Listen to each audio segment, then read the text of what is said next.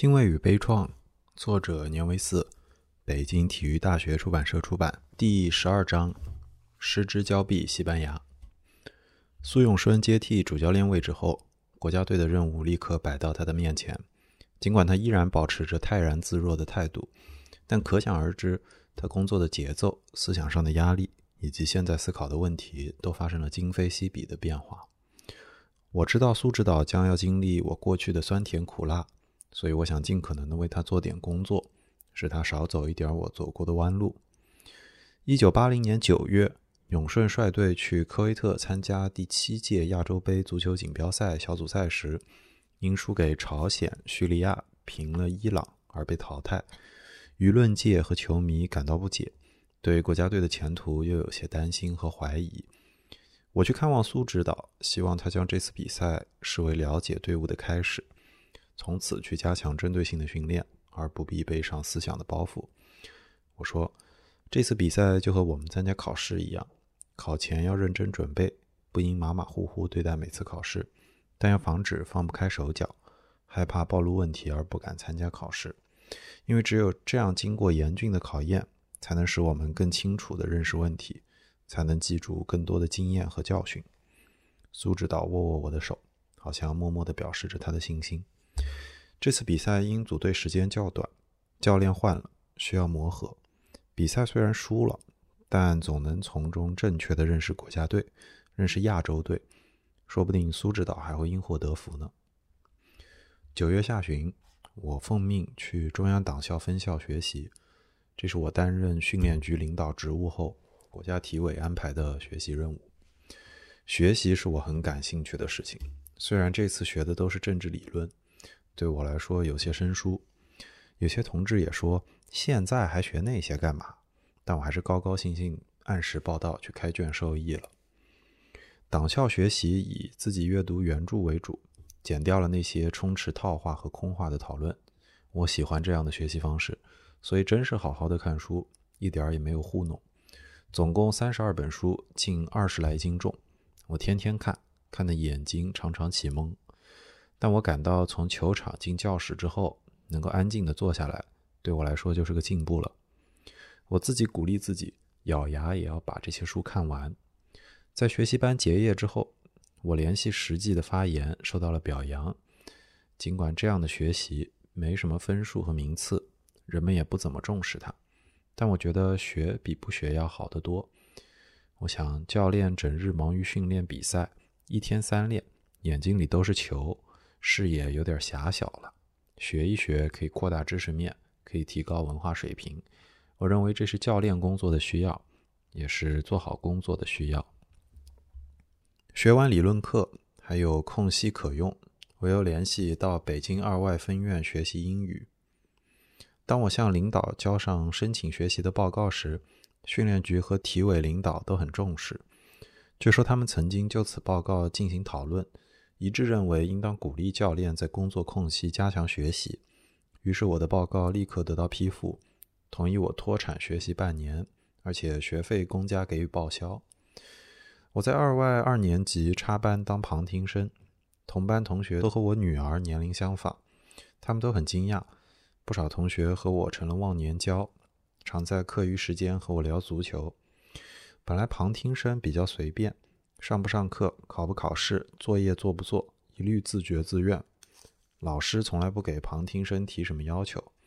那教我们主课的美籍华人了女老师好像不是这样。她一视同仁，对我要求每周必须写好一篇短文，又总是在课堂上叫我起来回答问题。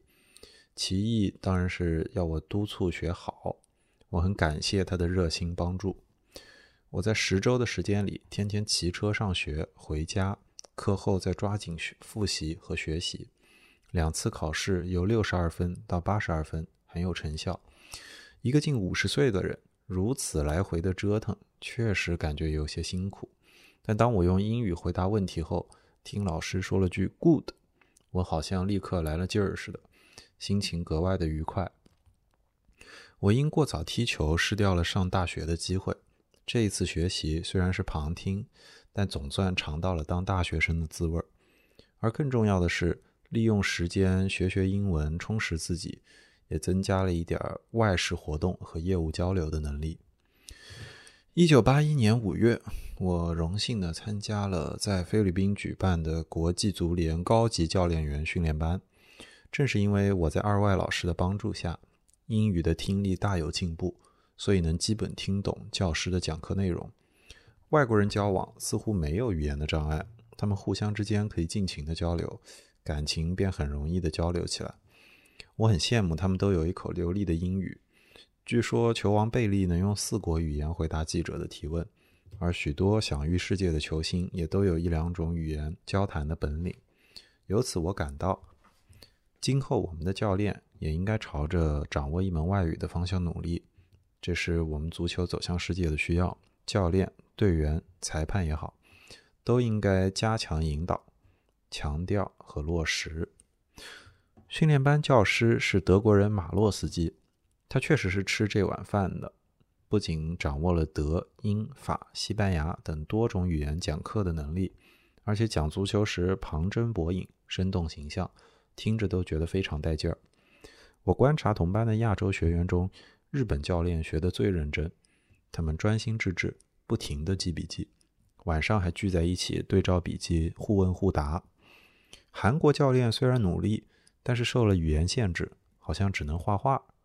菲律宾的教练都懂英语，但有些人并不懂足球，提出的问题他们都答不上来。陈晨达指导和我，由于多年在国家队执教，实践的经验是非常丰富的。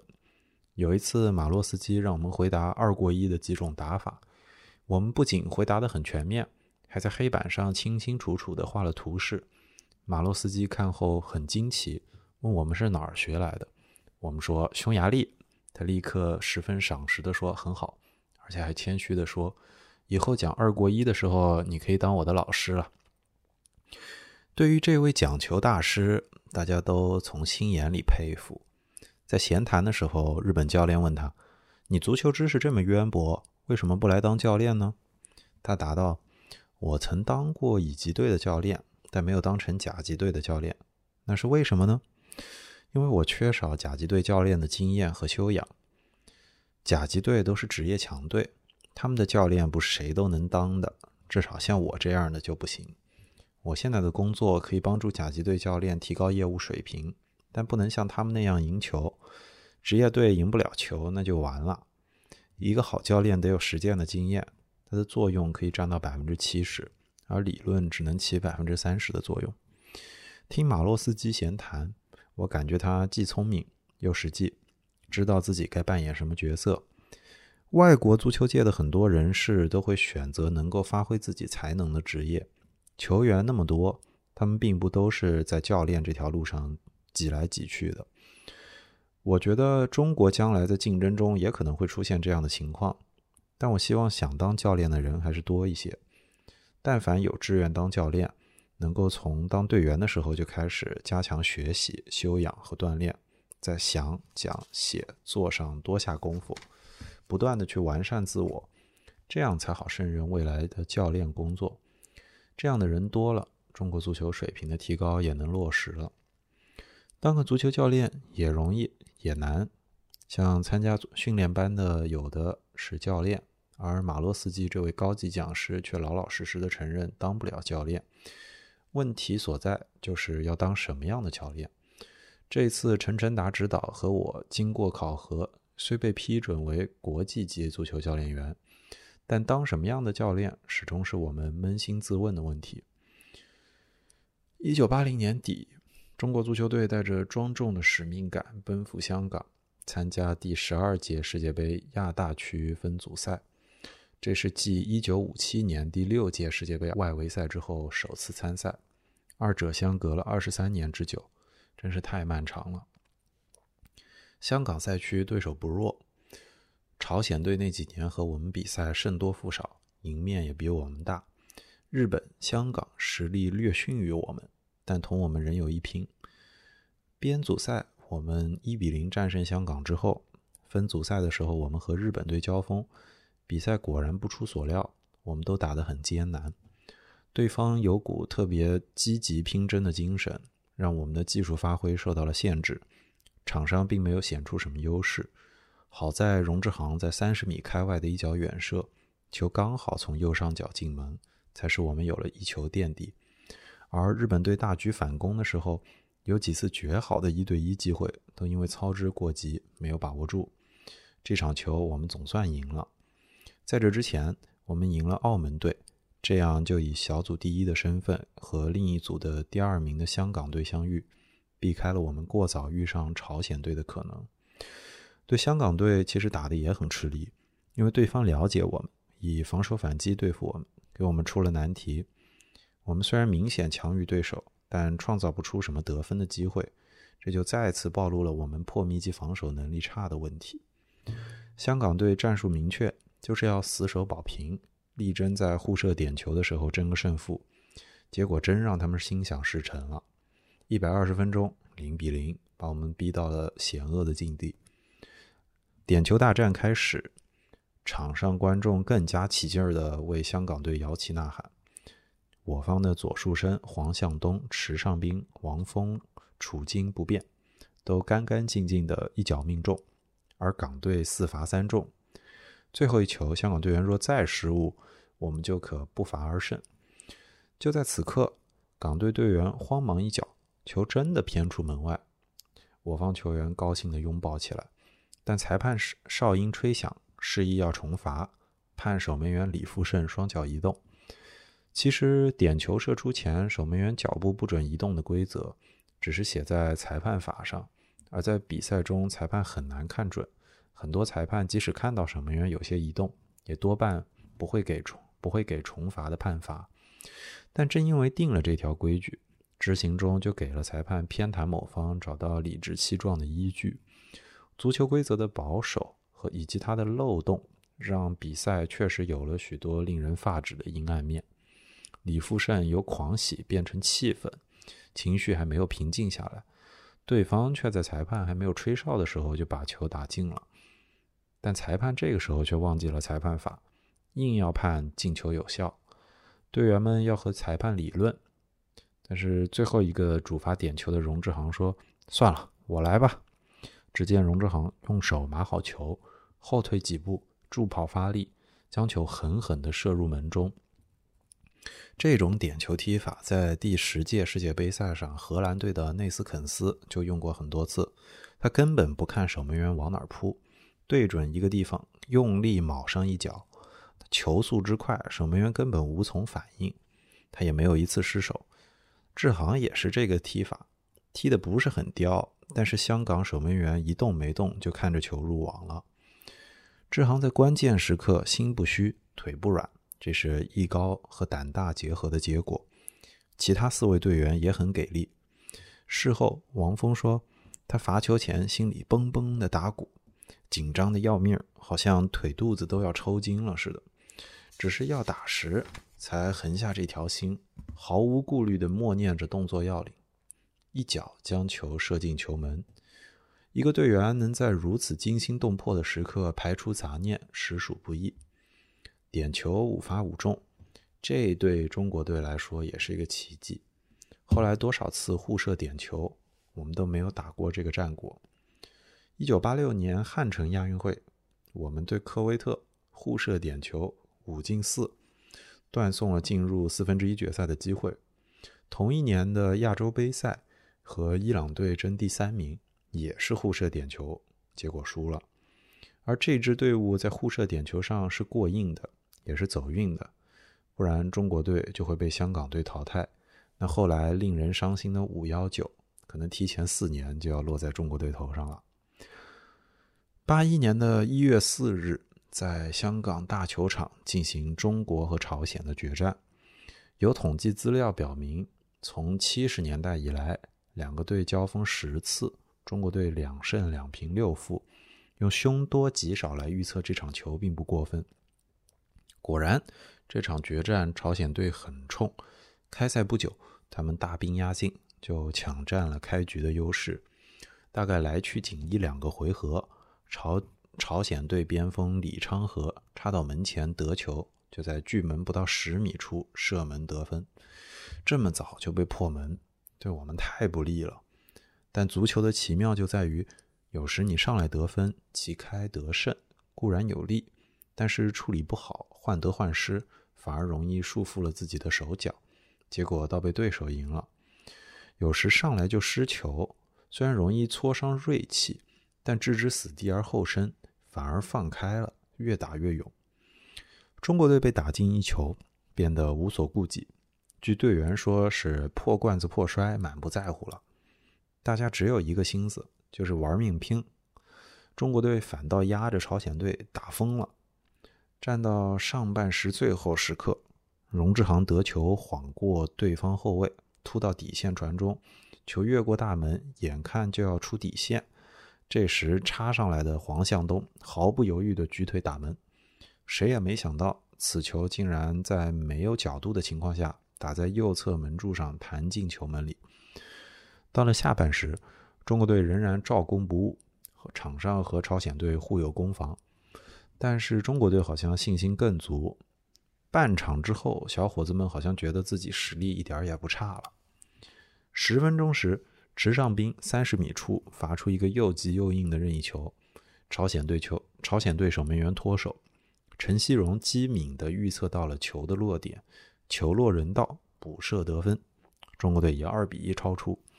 正在赢球高兴时，朝鲜队又反扑成功，右路传中，我们中间出现漏洞，对方前锋抓住机会，轻轻摆头顶了一个空门。这场球真是紧张的要命，延长期又拉锯了二十分钟，还是黄向东又在距门三十米处来了个拔腿抽射，球漂浮着飞向球门。这个球叼的就好像有人将球塞进了门角似的，大家都愣了，包括对方守门员也呆呆地看着这个球进了网，全队欢喜若狂，场上观众也一阵兴奋，掌声、喊声、惊讶声、赞叹声闹成一片。不过中国队有过多次在领先情况下被朝鲜队追上和逆转的教训，这时很让我们有点担心和害怕。时间一分分的过去，终于又来了一次机会。志航抢下朝鲜队后卫脚下之球，脚下的皮球之后，及时传给跟进的顾广明。小谷晃了两下，灵巧的甩掉对方后卫，把球踢进球门，四比二。这时时间快到了，应该不会出意外了。场上香港同胞们给我们松了一口气，热烈的鼓掌，向我们的队员表示祝贺。队员高兴地抬起苏指导，向空中抛了三抛。中国队出现了。这次出现不仅使中国足球进入了下一阶段的比赛，也使国内掀起了一个前所未有的足球热潮。这场球胜得精彩，胜得壮观，胜得合理。全场我们射门十七次，对方只有七次，场面上压倒了对手，表现出的战斗意志、技术和奔跑能力。都在中国足球发展史上留下了难忘的一页。足球队以过去从未有过的高兴英姿回到北京。星期日，顺路转到队里去看苏指导，他依然保持着他那冷静的态度，主动向我介绍这次比赛的情况。这次出现显然减轻了一些他的压力，但并没有减少他的负担。他说：“这次比赛如履薄冰，每场比赛都在成败之间。”即使对香港队，我们也有被淘汰的危险。现在过来了，想想还是有点后怕。我说出现了就好，他可以给我们一些时间，在恢复我们合法席位之后，重大赛事那是一个接着一个，时间才是最可贵的。苏指导同意我的看法。是啊，再有几个月就可以打二阶段的比赛了，对手都很强，必须抓紧时间准备。现在只是迈出了第一步，还不是庆功的时候。我很赞赏他最后这一句话：在第一线带队的足球教练，一般赢了也不敢得意忘形，大多比较深沉。苏指导思考问题比较多，颇有胜不骄败不馁的修养。他对有些问题的认识和我有共同语言，只是他处理问题时一般比较委婉，而我会生硬一些，所以我愿意跟他随便聊聊。并且从他带队的思路中学点我该学的东西。六月份，在我参加高级训练班回来后不久，苏永顺便约我谈谈。我们互相诉说了最近的近况。苏指导问我下一步有什么打算，我说还要去二外继续学习。他接着诚恳地对我说：“现在队里事情很多，九月份就要参加世界杯亚太区的分组赛，任务很重。这样的情况，年指导是不是可以回队加强队里的工作呢？”我说：“你们这段时间工作不错，虽然听说对分工有点问题，但是如果你放开了要求，应该不会出什么大麻烦的。”永顺说：“你搞国家队这么多年了，有经验，而现在的队员又都是你带过的。”希望你能够回队工作，你跟我一起干，不是更好吗？后来，国家体委副主任陈先同志突然找我谈话，开门见山的对我说：“年初足球队打得很好，出线了，这里也有一份你的功劳，因为队员都曾经是你选出来和练过的，你应该继续关心这个队伍，也要支持苏指导的工作。”我说：“年初国家队打败了朝鲜队，我非常的高兴。”朝鲜队压了我们这么多年，现在终于出了这口气。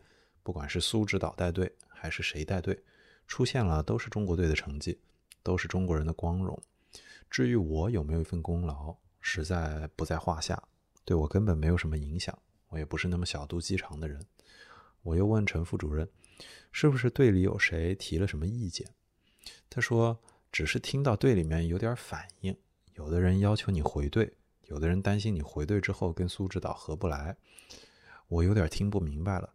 离队学习已经三四个月了，也没有跟队里来往，怎么还会招来这些议论呢？我说现在我还在二外学习，回队不回队那是以后的事儿，只是怕回队之后和苏指导合不来的反应，可能是有点多余了吧。年苏关系是不错的，所谓年苏不和，那是外面人胡说的。陈先同志听到此处，打断我的话：“既然这样，你就暂停学习，还是回队工作吧。”这样，我就听从领导安排，在二外请假之后，挂着训练局领导的头衔归队了。苏指导欢迎我，不过我想我绝不会和苏指导有多大的矛盾。我们都是为了球队，为了足球，只要坦诚相待，相互之间是绝对可以做到理解和信任的。在业务上。当然还是苏永顺说了算，这是国家队延续多年的共识。在即使在没有明确主教练负责制之前，领队领导的在业务上也是非常尊重主教练的想法跟要求的。离开球队不到一年，没想到领导又让我回队工作，这个决定到底是什么意思？到现在还琢磨不明白。那既然决定了，我想就应该听从安排，努力把工作做好。当然了，这次归队跟过去有所不同。我现在的职务好像是介乎于领导、领队还有教练之间，对队内复杂的事物是可以摆脱掉的，但也不能完全务虚，只讲道理、只提要求。尤其是在遇到矛盾的时候，我觉得应该负责的说出我的意见，不然还叫我回队干什么呢？苏永顺在分组赛上取得的佳绩，说明他在工作上确实有一套办法，做得很好。我看苏指导带队也颇有独特之处。每天从早操开始，他就亲自集合队员带队出操，他就亲自集合队员带队出操。晚上，他也一个人盯在队里，招呼队员熄灯睡觉。他把大部分的精力都放在技战术上。业余时间喜欢在房间里独自看书、看报、思考问题，而和球员谈心来往很少。苏指导在队里基本上是无亲无疏，从来不搞那种拉拉扯扯的活动，也没有吃吃喝喝的作风，是我共事过的教练里颇具职业修养和职业道德的。但是对苏指导的作风，也有人有不同的反应。我回队之后就听到了不同的意见。有的人说苏指导一碗水端不平，偏爱广东队员；有的人说他不能一视同仁，对主力不敢批评，就拿替补队员撒气。比如说，球队到了大连，苏指导要求队员必须当晚准时归队，而队里有些而有些队员的家离市区很远，比如住在沙河口的杨玉敏，即使回家打个照面，也没有办法准时赶回来。所以很多大连级的队员就非常不满意，为什么到广州队员在家就能过夜，而对我们就这么苛求呢？广州队的队员甚至天天住在家里，你苏指导连句话都不敢说，不都是国家队队员吗？为什么还要这样分三六九等呢？一个从地方上来的教练，容易被非这个地方的队员误解。有的时候，苏指导在对队员接触、使用和评价上，也不知不觉地引起了不少北方球员的反感。尽管事情不大，但做队里的工作就怕日积月累形成隔阂。我看到有些队员对苏指导不够尊重，多半都是以类似这样的小事引起的。作为一个球队，胜利时可以掩盖矛盾，但不代表矛盾已经解决了。应该抓住胜利的有利时机，多做工作解决难度，多做工作解决问题，这样才能避免失败或者失败之后造成工作的更大难度。这样的情况以及对类似这样情况的看法和想法，我经常跟苏指导坦率交谈。总是希望化解小矛盾，不要积小矛盾变成大动荡。国家队队员来自四面八方，长期集训虽然有利于互相了解，但也难免磕磕碰碰、闹不团结的事情。这个时候，如果领导班子成员能够以大局为重，队伍就不会乱，不会削弱全队的力量。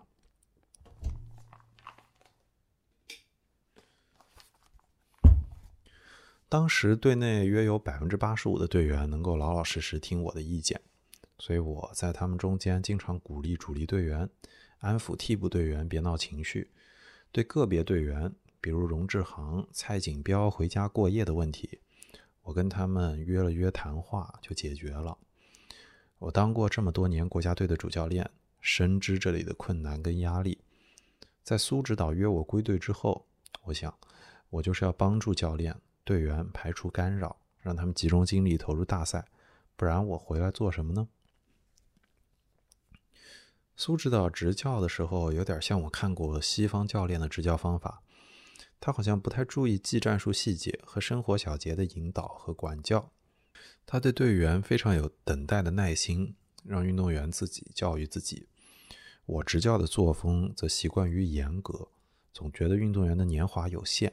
看着他们的毛病不纠正，就等于浪费他们的青春，因此事无巨细，不管是技术动作的不合理，还是配合跑动不对路，或者是生活上的迟到早退、穿高跟鞋、留长头发、随地吐痰等等等等，但凡我看着别扭，我都要训斥一通。对我管队的作风，苏指导早已耳闻目睹。有一次，苏指导在与我辩谈时说。以前还在广东队的时候，有过一段时间，我也曾经严格的要求队员，结果关结果关系闹得很僵，领导也不支持。后来我就不那么较真了，我一下就理解苏指导的意思。为了不让他感觉到为难，我就不再那么批评队员了。但我还是很希望这支队伍不但没有不团结的现象，而且还应该展示出一种团结的力量才好。一九八一年九月二十四日，为了争夺世界杯入场券的恶战开始了。中国队首战新西兰，新西兰是英联邦成员国，体育以英式橄榄球最为普及，足球还没有受到这个国家的重视。不过，听说新西兰队的一些队员在英国队踢职业足球，估计他们也是一些乙级队的球员。这样对比的话，其实水平应该跟我们不相上下。比赛战幕正式拉开，我们发现新西兰队的打法跟我们赛前估计的那样，喜欢用长传冲吊，没有什么短传配合。他们个人动作简练，整体配合比较单调。在后场拿球之后，常常是看都不看的，就是一脚大脚，将球踢到我方的禁区附近，然后跟我们拼高球。他们无非就是打个乱中取胜，但是这种看起来没有什么章法的乱冲乱打。正好能击中我们的弱点，我们也没有什么有效的遏制方法，这样我们在主场的优势都显不出来，局面是五五开。尤其是我们队员发怵的是他们的动作猛、铲球凶、冲撞也多，给我们感觉好像拿球就要挨踢，以至于影响了我们球员发挥技术。上半场我们创造了好几次机会。其中最有最有威胁的一次是陈金刚在门前几米的球没有打进，金刚也惋惜地拍了拍大腿。到了下半时十分钟，对方有一名球员利用一次凶狠的铲球，把我们的进攻组织者荣志航踹伤。只见小荣在场上疼得打滚儿。我知道小荣踢球规规矩矩，从来不会在场上耍赖。如果他倒地了，那肯定是伤势不轻的。这时担架进场将小荣逃出场。这时担架进场将小荣抬出场外，并且由大夫陪着火速送往医院。赛后知道他伤情非常重，缝了十针，踝关节韧带也扭伤了。小荣受伤，中场少了组织者，这大大削弱了我们的攻势。首场中青之战就以零比零结束。这场比赛前，高唐同志、殷生同殷生副主任都曾听了汇报，做了动员。他们鼓励全队要有敢胜的精神和敢打的劲头。而这场比赛正是这些方面的不足。苏指导总结时说：“不解决想赢怕输的思想问题，就打不开；不解决敢拿球、敢接应的问题，就谈不上配合。”我们主场没有打赢，意味着第二场就增加了难度。队员们都安静地沉思着，信心虽然没有失去，但多少士气有一些衰落。志航受伤引起了方方面面的关注，医院大夫们的缝合很好，没有感染。队医为了尽快使志航恢复，也加强了护理和治疗。高堂同志当天赛后就打了电话来询问伤情。第二天上午又亲自带队来看望小荣和其他队员。光明小学的同学在老师的带领下来到小荣的房间，向小荣叔叔表示慰问。这些热情的关心，不仅对小荣，而且对全队都是个极大的鼓励。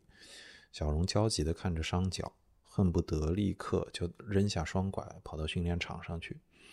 但是为期只有一个星期，显然是难以实现这个愿望了。十月三日，中兴第二场比赛在奥克兰开幕。新西兰队赛前非常有自信心的让新西兰队教练赛前非常有自信心的说：“我们越来越熟悉中国了，也越来越有信心。”他们反复看了看首场比赛的录像，决定还是那样踢。我们的弱点是很明显的，那就是怕冲、怕逼、怕围抢，技术不过硬，经不住严峻对抗的考验。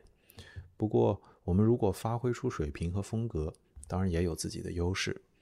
苏指导赛前向队员提出了四个要求：放、放开打；敢、敢拿球；靠、靠拢防；接。快接应，他依然充满斗志地对队员说：“天时地利并不是什么难题，要相信我们能够打好。”比赛开始之后，新西兰队果然采用了跟头一场一样的打法，只是他们从客场变成主场，从主守变成主攻了。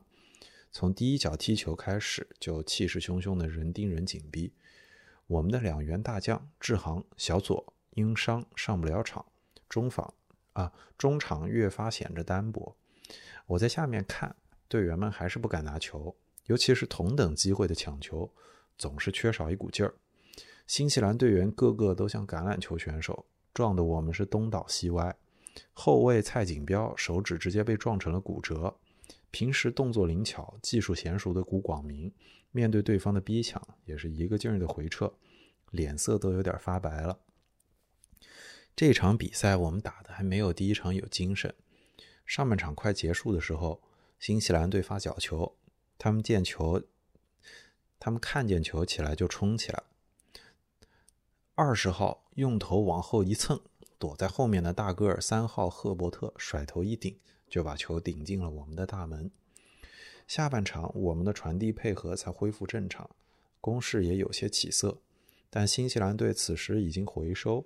我们的边路进攻虽然创造了几次不错的机会，但依然因为中路无力争顶高球而不能奏效。这次输在陌生的新西兰队脚下，大家既不服气又很无奈。赢不了新西兰队，并不是因为他们实力很强，但是一平一负，我们发挥不出水平，确实说明我们的本事还不够。赛后我们的处境也让人担心。后边四场比赛，如果能拿到七分，可能还有出线的希望。为了了解下一场对手科威特队的情况，我跟洪根没有随队回国，而是留在奥克兰观看科辛两队的较量。赛前，他们双方发动舆论攻势。新西兰报纸讥笑来自沙漠的科威特人只会骑骆驼，不会踢球。科威特人憋了一肚子气，说要让他们看看骑骆驼的人怎么样治他们。这场比赛的火药味很浓。尽管科威特队的队员身材不比我们强硬，但是他们控球、传球很流畅，脚下功夫细腻，身体的柔韧性也很好，确实有西亚巴西的风格。他们转弯抹角，灵活多变，让新西兰队越推越踢越踢不上点儿，让新西兰队越踢越不在点儿。科辛两队比较，总感觉新西兰队太傻了。科威特队的队员突破渗透屡屡成功，把主场作战的新西兰队打得一点脾气都没有。这场球，科威特队先获得一个点球，可惜没有得分。后来又被新西兰队抓住一次偶然的机会，先进一球。不过科威特队技术技术做主，心里有数，他们依然不急不躁地配合渗透，寻找机会，终于逼得新西兰队发急，再度在禁区内犯规。受到极刑。这个时候，突然从看台底下跑出一个长头发的青年，用一个罐头盒扔向裁判员。裁判当即以安全得不到保障而退场。后来经场外国际足联官员而协调，裁判才同意，裁判才同意继续比赛。这个球迷真是帮了倒忙。由于比赛耽搁了七分钟，新西兰足协被处以罚款，比赛剩下的时间也不多了。科威特队在一次边路传中的时候，中路埋伏，中路埋伏好的，被他们国家球迷赞为“金头”的球员鱼跃冲顶，把球顶进大门。像金头这样的球员，正是我们所缺少的。他能够在门前争顶高球，脚下的功夫也不错，给新西兰队的威胁很大。科威特队的队员脚下活儿非常扎实可靠，高球又有金头的争顶，而新西兰队虽然有一股冲劲儿。但是球技比不上科威特，所以还是打了败仗。新西兰队的输球无形之中给我们增添了一些机会。科威特队其实我们是比较熟悉的，我看他们比赛虽然打得很精彩，还赢了新西兰，但是并没有什么惊人的变化。他们还是老阵容，短传为主，攻强于守，跑动也不多。回来之后，我跟苏指导汇报科威特队整个队还有球员的情况。苏指导跟张洪根、胡志刚一起研究了对策，三个人的意见有些不同，但最后还是统一到了积极求胜之上。苏指导担心固守快攻的提法容易让队员更紧张、更拘束，所以就决定说是以攻为主。但是在准备会上要把防守问题讲得细一些、具体一些。十月十八日晚上，中国队跟科威特队在工人体育场比赛。这已经到了非胜不可的地步，不然这后边更难打，而且是一定会率先淘汰出局的。那天体育场内八万观众慷慨激昂，哪怕只要有一线的机会，他们也会使劲鼓掌和高呼，恨不得立刻把中国队喊进决赛。中国队阵容较上场比赛做了一些调整，苏永顺为了让中场活跃起来。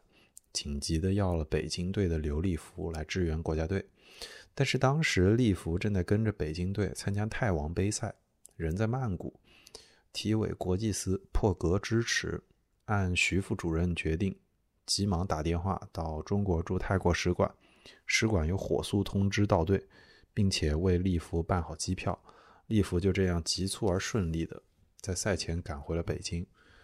中国队一改上两场被动的表现。尤其是中场活跃，各条线打的都非常精神。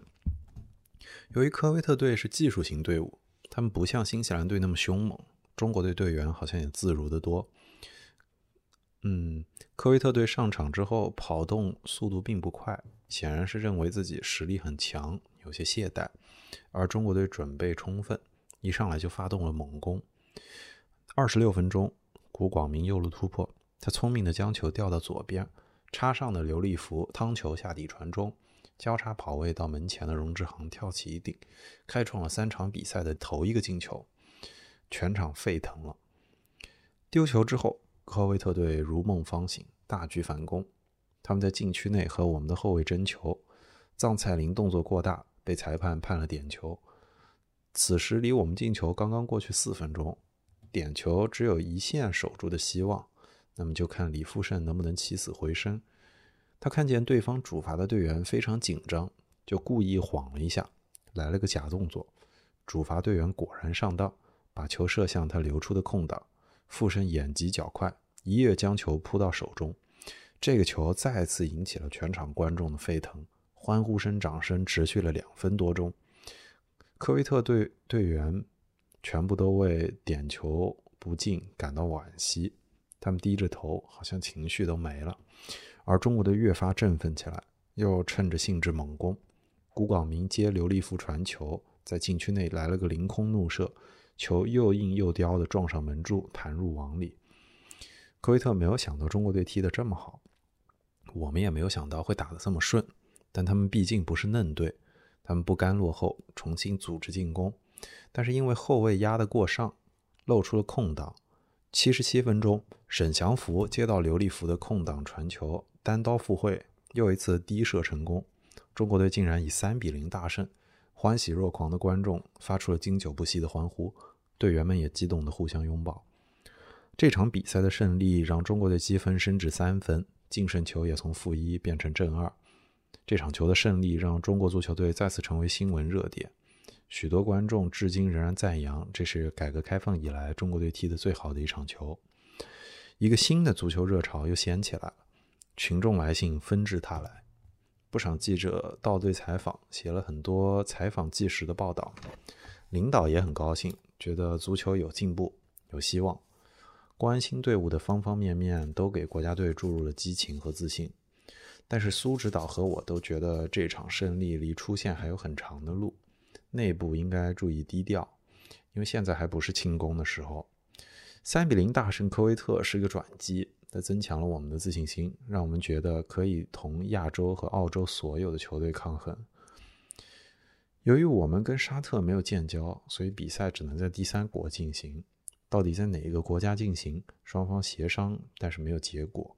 最后亚足联决定在马来西亚首都吉隆坡，也就是亚亚足联的所在地举行。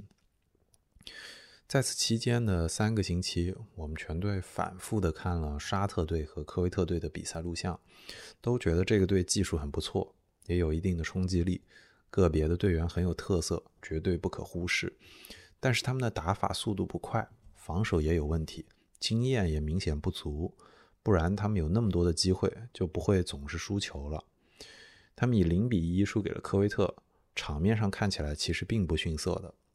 十一月十二日，我们跟沙特队交手。出乎我们意料的是，这支年轻的球队上来就猛攻，他们的脚下功夫不亚于科威特，一样都是南美风格。刚开场九分钟，沙特队年轻的中锋马基德在乱军之中插到我们的门前抢点，头球破门。由于距离太近，加上门前人多，挡住了李富胜的出击路线，马基德就立了头功，被。进球之后，队员们都很着急，想要抓紧时间尽快扳回来。场上感觉沙特队防守比较弱，所以前卫、后卫都攻到了前场。就在大家压着对手强攻的时候，沙特队抢着球之后一个大脚反击，又是突前的马基德带球。他带球速度快，长驱直入，一对一突破了我们的防线。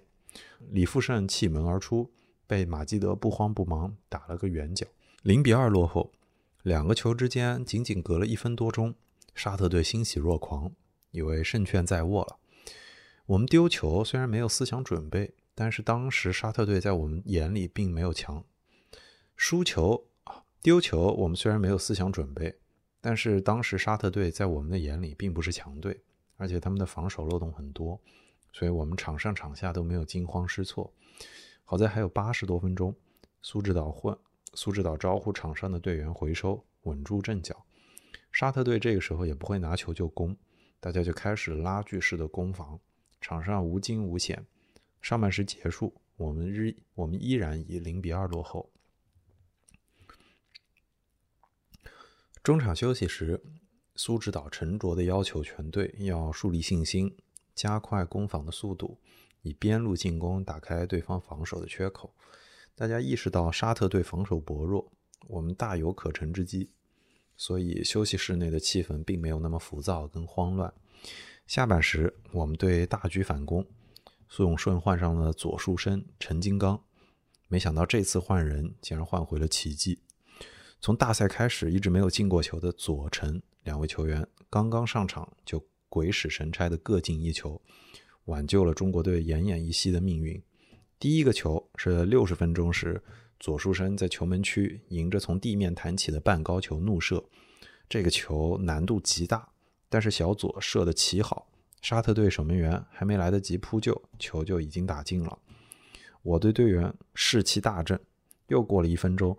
陈希荣罚任意球传给古广明，古广明大古广明拿球切入，摆脱对手及时传中。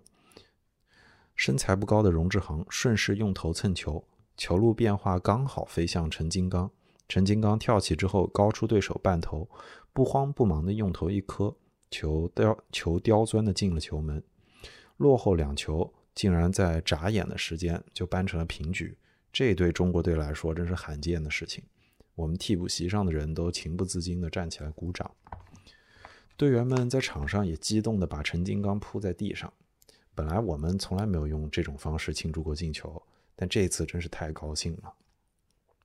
中国队死里逃生，再接再厉，非但没有觉得满足，反而倒是燃起了浓烈的好胜欲望。第八十一分钟，古广明左脚凌空打门，球擦着上门框钻进了球网。这个球又是出奇的漂亮，要不是小谷身体灵活，而且球感好，是没有办法在这么困难的情况下射门得分的。我们队的确是打疯了，而年轻的沙特队显然是有点发懵。又过了六分钟，荣志航发出角球，这个球有些旋转，对方后卫判断失误，没有能够把球踢出去。黄向东冲上去铲射，连人带球一起进门，从零比二到四比二。这显示了队员们顽强的意志品质和良好的技战术水平，也反映了苏指导临阵换人用人的组织能力。在后来的十多年里，我们的球队都没有达到过这支队伍的水准，也没有这支队伍在如此不利的情况下力挽狂澜的表现。我们在原地休整训练了三四天，又跟沙特队进行第二次比赛。由于我们下半时的表现打得沙特队是束手无策。他们已经从心里有点害怕了，但我们充满了信心。这场比赛是在雨后进行的，当时的沙特队很不适应在湿滑的场地上比赛，这使得我们就更加自信跟主动了。黄向东远射进了第一球，蔡锦标在门前助攻，又增添了一球。沙特队队员已经没有了士气，防守只是为了少丢几个球。双方心平气和地结束了比赛。五场比赛之后。我们三胜一平一负，积七分，情况非常有利。苏指导、洪根、小胡盘算着这个比分，觉得只要再拿一分，不管其他队出现什么情况，都影响不了我们出线。出线虽然已经在望，但是还没有握在我们的手中。我们必须打好和科威特的最后这一场比赛，只有不输才能保证万无一失。我们上场以三比零胜，从场面上看，我们要占很大的优势。但是对比实力，我们并不高人一等。这场球只要平，我们就等于赢，形势当然是有利的。如果我们攻守在哪一面上有把握，这场球也不至于那么为难了。但麻烦的是，这种时候最容易自乱方寸。有的人说，应立足于赢，只有敢想敢赢，才不至于保守，才能打好比赛。有的人说，就是要加强防守，守平就是赢，再强调赢反而乱了。球队往往到这个时候最难带，七嘴八舌，动摇军心，倒不如果断拍板也好。当时国家队也对这场赛事进行了酝酿，发动全队出谋献策，集思广益。不过我认为还是教练决策，最后由苏永顺拍板就行了吧。本来这场比赛打平应该有点把握的，但足球场就是没有一厢情愿的事情。十一月三十日，我们跟科威特交手之后。我没有看出他们认真的研究过我们，他们吸取新西兰队遏制我们的经验，采取了凶狠拼抢的方法，这恰好对上了苏指导布置的以攻为主的战术，以至于我们进攻受阻。十一月三十日，我们跟科威特交手，我没有看出来他们已经认真的研究过我们，吸取了新西兰队的战术跟经验，采取了凶狠拼抢的办法。这恰好对上了苏指导布置的以攻为主的战术，让我们进攻受阻。开场不久就落下了被动。科威特队的脚下功夫比我们还要好，每个队员都能控球，场上的优势就到了科威特这一边。而这场比赛的新加坡裁判拉开了架势，猛吹我们，只要身体一接触就吹我们犯规。当我们攻到禁区里，又经常吹我们越位。后来听说在国内看转播的许多观众对此也非常愤慨。但裁判就这么瞎吹，我们又有什么办法呢？公平地说，科威特队占天时地利人和的主场之力，这场球踢得比我们好。他们传递配合，拉开我们中路的空档。然后又由中卫带球直入，这样就迫使我们必须要交叉补位，让我们乱了防守的阵脚。开场八分钟时，科威特队由中场队员安伯里突然远射破门得分，之后他们又接连创造了几次威胁我们的机会，我们全队奋力拼堵，才保住了大门的安全。但防守的压力过大，进攻已经没有什么水平了。九十分钟之后，我们的进攻始终没有打出来。也没有捞到扳平的进球，更没有完成确保一分的任务，大家都觉得非常沮丧。队伍回到广州，省体委、市体委仍然出来了很多人，热情的欢迎我们。记者也来了不少，他们关心的提出了很多问题。有的人问能不能出线，有的人问为什么输给科威特，有的人问那下一步怎么办。其中有些跟我交情很近的同志对我说。现在广中现在广州流传着年苏不和的说法，说输给科威特是因为一人主攻、一人主守所造成的。我并不明白这些流言是怎么来的，心里越发的感到别扭。后来住在广州的亲戚来看我，他们也关心的问我这个情况。我说：“你们这是听谁说的？”异口同声的回答：“是报纸上登着的。”这个时候我才知道，有家晚报约我们队内的一个干部写稿。这个干部从科威特打来电话说，这场失败的原因是战术思想不一致，有的主攻，有的主守。这种有意无意、扑朔迷离的报道引起了很多人猜测。本来就有人觉得年维四主守，而苏永顺主攻，尤其是在广州流传着年苏不和的说法，他们以为年维四没当心没当教练，心里是嫉妒，而干涉苏永顺执教。多这次输球之后。队里的干部和报纸又这么借题发挥了一下，自然人们要怪我骂我了。这种不符合事实的推理一直延续了很多年，我不想纠缠这件事儿，也没有心出来解释，也没有心思出来解释。好在苏指导本人很清楚，一直认为这种流传是冤枉了我，直到最近在寄给我的贺年卡上还写道。世界杯期间，在京津与新闻界以及一些圈外人士的接触之中，感觉他们对年指导过往的误解不但已经消除，还从明白事情的真相之中增加了钦佩之情，这让我觉得很高兴。苏指导的致意真情来自遥远的异国加拿大，而且时隔十四十四五年后还如此宽慰我，让我深深的感觉到绿茵友情的宽阔和坦荡。我们确实缺乏大赛的经验，亚足联的竞赛组织者也认为我们人生地不熟，可以欺负，对我们缺少公正和诚恳。这次大赛，我们足球处的同志去抽签的时候，竟然没有料到给我们安排的赛程已经把我们推向了一个坐以待毙的境地。我们比赛已经踢完了，可其他球队还有几场比赛没打，他们这个之间。他们足，他们完全可以利用这个机会，按照各自的利益去搞交易，而我们这时只能任人宰割。先是科威特队二比零踢赢了沙特队，这样科威特队已经笃定出线了。那他们跟新西兰队踢时还会不会尽全力呢？而沙特队此时已经失去了出线的希望，他们对新西兰会不会破罐子破摔呢？还有一场没打的新西兰会不会搞些猫腻？从这两个队的特殊情况中间捞点好处呢？我们担我们的担忧果然变成了现实。先看科威特对新西兰，科威特再也不派主力全部上场了，尤其是那个金头。不过他们上场的球员踢的还是比较卖力的，多次威胁新西兰队的大门，而且还创造了几次一对一的好机会。只不过是新手有点怯场，屡攻不得分。赛制比赛到了最后两分钟，占据场上优势的科威特队仍然以一比二落后。好在他们还没有放弃的意思，全队压出来，猛攻不止，终于在中场前顶进一球，以二比二踢平。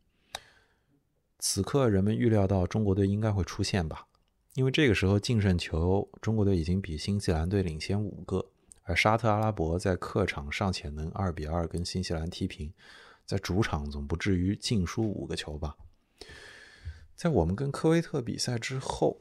苏指导跟几位教练商量，鉴于多日的集训已经让球员感觉十分的紧张和疲惫，不妨放假休息一下。所以提出总结之后，让队员回家缓一缓。当时我就有点担心，但转而想来想去，觉得新西兰和沙特阿拉伯即使做鬼，也不至于鬼到五个球吧。所以只是补充要求队员回去之后还得保持练习，就同意了苏指导的建议。后来没想到，果然是五个球。许多人提出放假是个工作上的失误，他们说，如果不放假，继续认真准备一个月，也许打新西兰的时候就不至于输了。这些意见虽然是后话，但我听说之后确实感觉批评的很对。参加大赛，所有大小决策都不可忽略万一。多少年殷切的夙愿，多少天辛劳和准备，何必要在这十多天里松这口气呢？不管这个放假是不是后来输球的原因，对我来说，我总觉得这是错误的选择。我没有机会和苏指导再次交换这个意见，但是它是一个深刻的教训，永远不会从我的脑子里忘掉。我们等待着新西兰跟沙特的比赛，我们的电视台对国内进行了直播。我紧张地看着比赛的场面，心情甚至比自己参赛时还忐忑不安。我盼望着沙特队别输五个，这样我们就可稳稳地出现。我想，实力这么接近的球队进五个球谈何容易？中国队也该到了扬眉吐气的时候了吧？但是比赛一开始，我就觉得味道有点不对。沙特队的队员极其不认真，吊儿郎当的输了两球也不在乎。有些后卫嬉皮笑脸似的，故作姿态。怎么了？越看越让人揪心。沙特队队员竟然拿这么重要的比赛当儿戏？难道他们真的要让球耍我们吗？欧亚两个大洲对于足球的态度确实有差异。作为欧洲职业球员，常年受职业道德的熏陶，绝大多数球队或者球员是不会拿声誉开玩笑的。他们会把连输几个球看作是十分丢脸的事情，而俱乐部的老板也不会允许这些队员为所欲为。一九九二年欧洲杯赛上，苏格兰队连输两场，已经没有希望进入决赛，但他们仍然兢兢业业地打好了最后一场比赛。以三比零战胜了独联体队，把很有希望的独联体淘汰，把与自己毫不相干的德国队送了上去。人们都赞美苏格兰队的队员尊重比赛、尊重对手的风格。后来我当足协主席的时候，对在国内比赛中出现假球的不正之风也非常反感。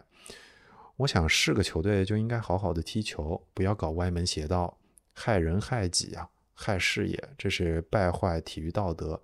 人人都应该喊打的行为。沙特阿拉伯球员这么踢球，不知我们为之气愤。据说国际足联和阿维兰热都觉得非常不满。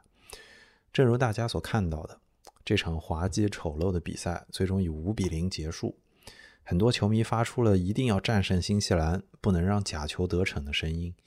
五比零就像一声紧急集合哨，把我们已经到各地的球员又集合起来。大家按照事先布置的要求回队，进入了一级战备。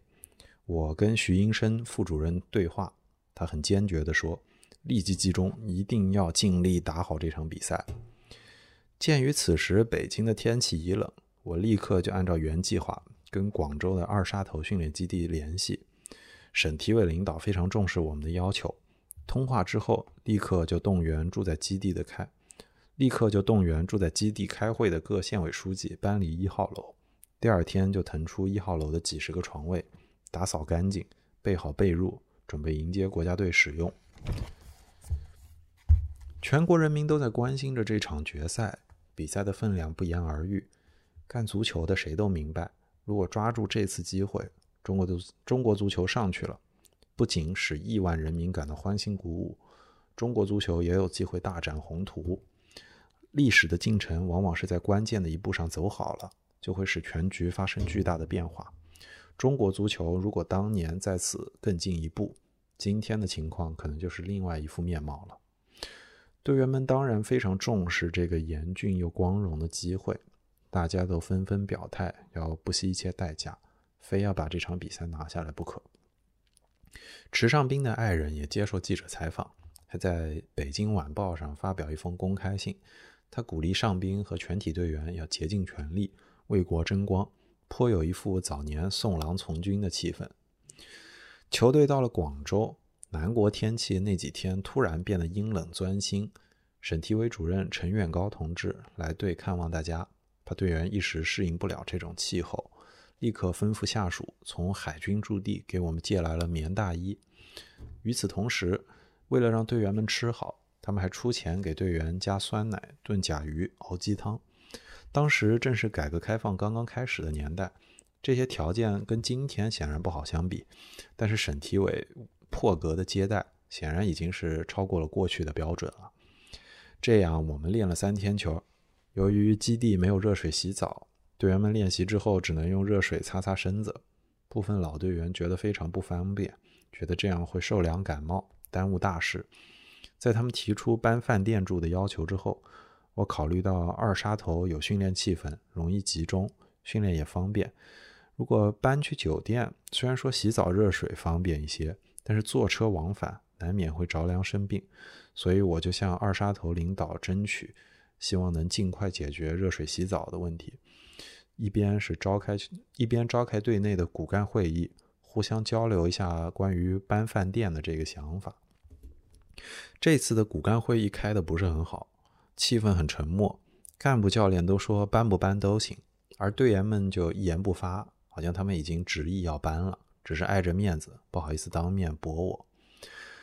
又过两天，干部教练对我说，在小组会上，傅盛、小左、金刚、池上兵、林乐峰等又提出了搬家的事儿，而且他们说，如果再不搬到饭店去，就联名向国家体委请愿了。我问干部教练：“你们的意见呢？”他们说：“搬就搬吧，省着老为这事儿吵吵。”我真不懂，非要搬到饭店去，到底是为了什么？但既然是这样，我就向沙头基地的负责人魏振兰同志说明情况，表示谢意。接着打长途向国家体委领导汇报情况。徐副主任在电话中问清此事的来龙去脉之后，就向孟华同志汇报之后再决定。第二天。省体委外事部的小方来队里笑眯眯地说：“搬家吧，搬到白云去住，那边可以洗热水澡。”在搬往白云的路上，队员们很高兴，我却想着，领导尽量满足队员的要求，真是用心良苦。如果这样真能激励队员们进取，这次拿下来，以后就不用再为热水洗澡发愁了。全队在广州训练了一段时间之后，奔赴中新双方同意的比赛地点——新加坡。中国和新西兰比赛让新加坡足协和广大球迷都非常感兴趣。记者们天天围着我们下榻的狮城酒家转来转去，都想从采访中摸一摸队伍的情况，写一写大赛的胜负预测。我们到新加坡的时候，国际足联安排了巴西裁判为这场比赛执法。当时队里有人提出，巴西裁判不了解我们，不如请亚洲裁判对我们有利。建议领导向国际足联要求更换裁判，苏指导和其他教练也觉得换一换好。这些想法跟代表团团长沈英生啊徐英生同志回汇报了。徐副主任说：“先问问老年再决定。”这件事儿我之前不知道，突然提出要换裁判，让我觉得有些愕然。当徐副主任征求我的意见时，我考虑了半天之后。才这样表了态。国际足联定下裁判之后，不是我们说更换就能更换的。如果我们提出之后，国际足联否决了，这让巴西裁判知道，就有可能对我们觉得不满和不利。再者说，如果国际足联同意更换，真是换了亚洲裁判，也许更靠不住了。到那个时候，我们就像哑巴吃黄连那样，再也不能对裁判提出什么了。另外，听说这场球的裁判是阿维兰热主席亲自过问的，如果我们说不出更换裁判的充分理由，那将有伤阿维兰热先生，那将有伤阿维兰热先生的面子。我们我的分析说完，徐副主任点头称言之有理，同意了我的意见。后来看这场比赛的进程，这位巴西人执法严明、准确，水平很高。我们不换裁判，绝对是换对了。通过这件事，我就觉得在大赛前要遇到很多问题。我们做具体工作的，在对这些问题提出处理意见的时候，格外要需要多问一些为什么，多问几个怎么办，不然就容易把好事干出岔子，给大赛添乱了。观察全队队员的动静，将赛事当事放在心上的人，没有人不会为这场比赛感到担心，因为我们确实还没有一套有效对付新西兰队的办法。苏永顺也一直在为这场球冥思苦想。有时他独自思考，有时跟我一起商量。他打过两次新西兰队之后，对原有的阵容感觉有些疑惑，认为要做一次较大的调整，才能在最后的决战中出奇制胜。他反复掂量，最后觉得要把从来没用过的吴玉华、刘承德调来充实队伍。他说：“古广明胆子太小，面对对方左后卫的死缠烂打，很难打出正常的水平。”换个对方不熟悉的吴玉华，可能会从右边打开缺口。刘承德身材高，力量足，又敢拼抢，这样以硬拼硬，我们的中路才会有些效果。阵容按照苏指导的意见，经过方方面面的配合，终于在赛前都按时到位了。一月十日，人们关注的中心之战开始。新西兰队依然是那些老面孔、老打法，不过巴西裁判吹得很严，他反应快。手势清楚，哨声果断。但凡是有粗鲁的动作，他马上吹哨。这对习惯踢粗野足球的新西兰队队员来说，也必须要收敛一下动作了。但是中国队没有让对手害怕的招数，踢的是慢慢腾腾，底气不足，从气势上也压不住对手。开赛时间不久之后，对方有一次远射，差点破门。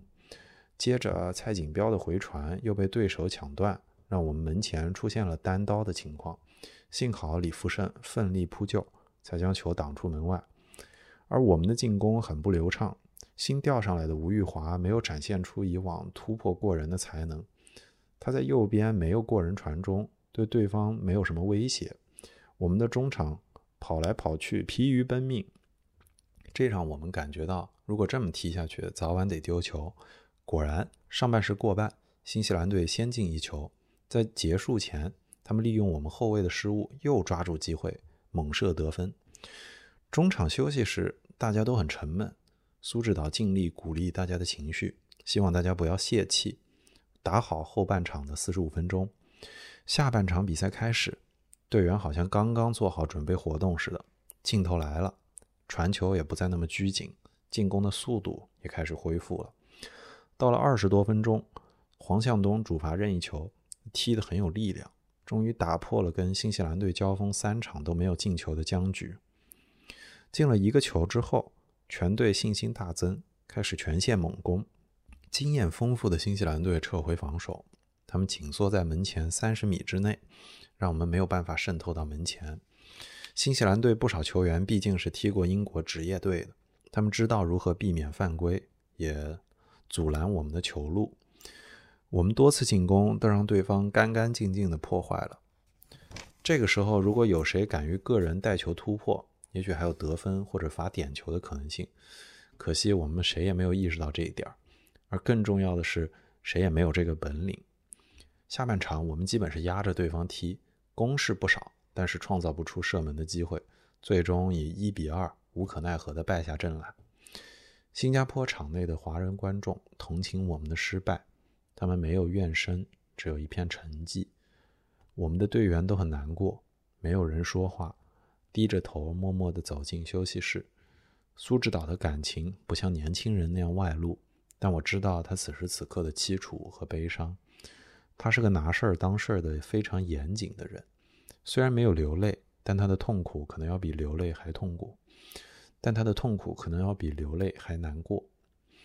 他没有责怪队员，也没有埋怨领导，没有对裁判表示不满，没有对未来失去信心。他还是那么平静，那么谦和。看着永顺伤感无奈的样子，我心中黯然神伤。为什么我们的命都这么苦呢？